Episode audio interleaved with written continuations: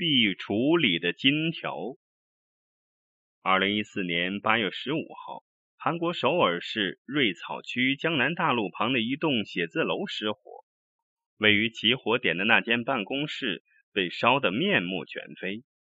该办公室的主人是一家跨国企业的老板郑元振，二十多天前刚刚因病去世。郑元振的妻子为了纪念丈夫，决定把办公室重新按照原来的样子进行装修。现年三十八岁的曹在哲与另外两名工友一起接下了这单生意。三人正干得热火朝天的时候，一名工友突然惊呼起来：“天哪！金条！金条不止一根，足有上百根，整齐的码放在一个非常隐蔽的嵌入式壁橱下方。壁橱外原本用于遮掩的木质装饰板被大火付之一炬。”三双眼睛紧盯着那堆黄澄澄的东西，眼神中流露出贪婪之色。好半天，曹在哲试探性的提出，三人把金条私分了。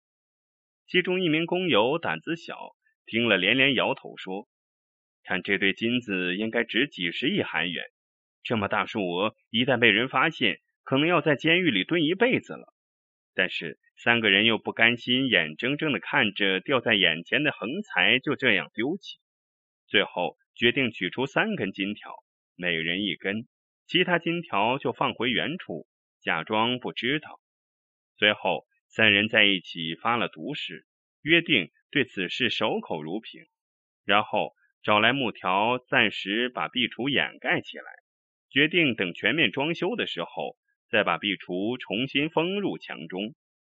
当晚，曹在哲兴冲冲的拿着金条向女友金基婷求婚。金基婷比曹在哲大两岁，两人已经同居一年。曹在哲非常希望能组建个家庭，但是金基婷却嫌曹在哲穷，一直没有答应。见到沉甸甸的金条，金基婷的眼睛直放光，人也变得前所未有的温柔起来。他问曹在哲：“金条是从哪里来的？”曹在哲不想说出实情，但架不住女友的温柔攻势，很快就一五一十的全都交代了。听说足有一百多根金条，金基亭当即跳了起来，点着曹在哲的脑袋，恨铁不成钢的说：“怪不得你一辈子都受穷，连砸到头上的馅饼都不敢接。”就这样，在女友的怂恿下。曹在哲悄悄地潜回正在装修的办公室，分几次偷运回了六十五根金条。等了一段时间，见没有任何动静，曹在哲完全放下心来。他把六十六根金条卖了二十七亿韩元，约合一千五百零六万元人民币，然后大手笔的买房买车，并开始出入夜总会。由于他出手阔绰。所以很受那些坐台小姐们的青睐，而在众多的女孩之中，他对年仅二十一岁的李恩彻情有独钟，不惜在他身上豪掷千金，并打算娶她为妻。不过金基廷也不是好惹的，他很快感觉到曹在哲对自己的疏远，于是逼着他结婚，但曹在哲总是顾左右而言他。金基廷于是开始追着向曹在哲要钱，曹在哲又一再推脱，到了最后，被金基廷搞得不胜其烦的他，干脆带着小情人私奔了。赔了男人，失了金库的金基廷越想越气，于是向警方举报了曹在哲。之后，曹在哲与两名工友被抓捕归案，而他卖金条所得的那二十七亿韩元，此时。已被他挥霍殆尽，等待他的将是严厉的审判。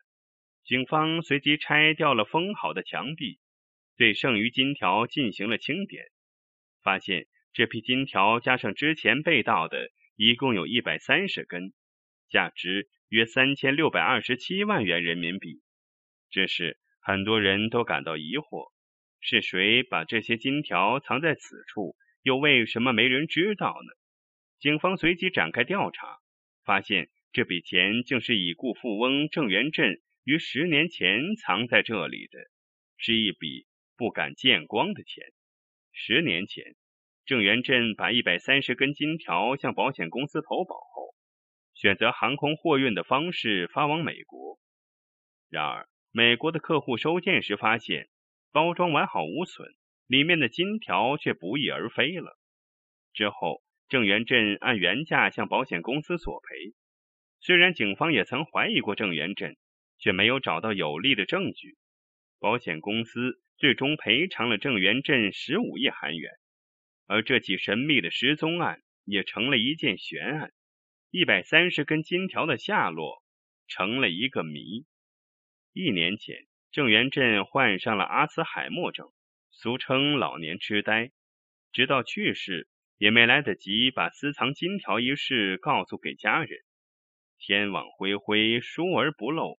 一把大火和几个贪心的蠢贼，最终让困扰警方十年的悬案真相大白。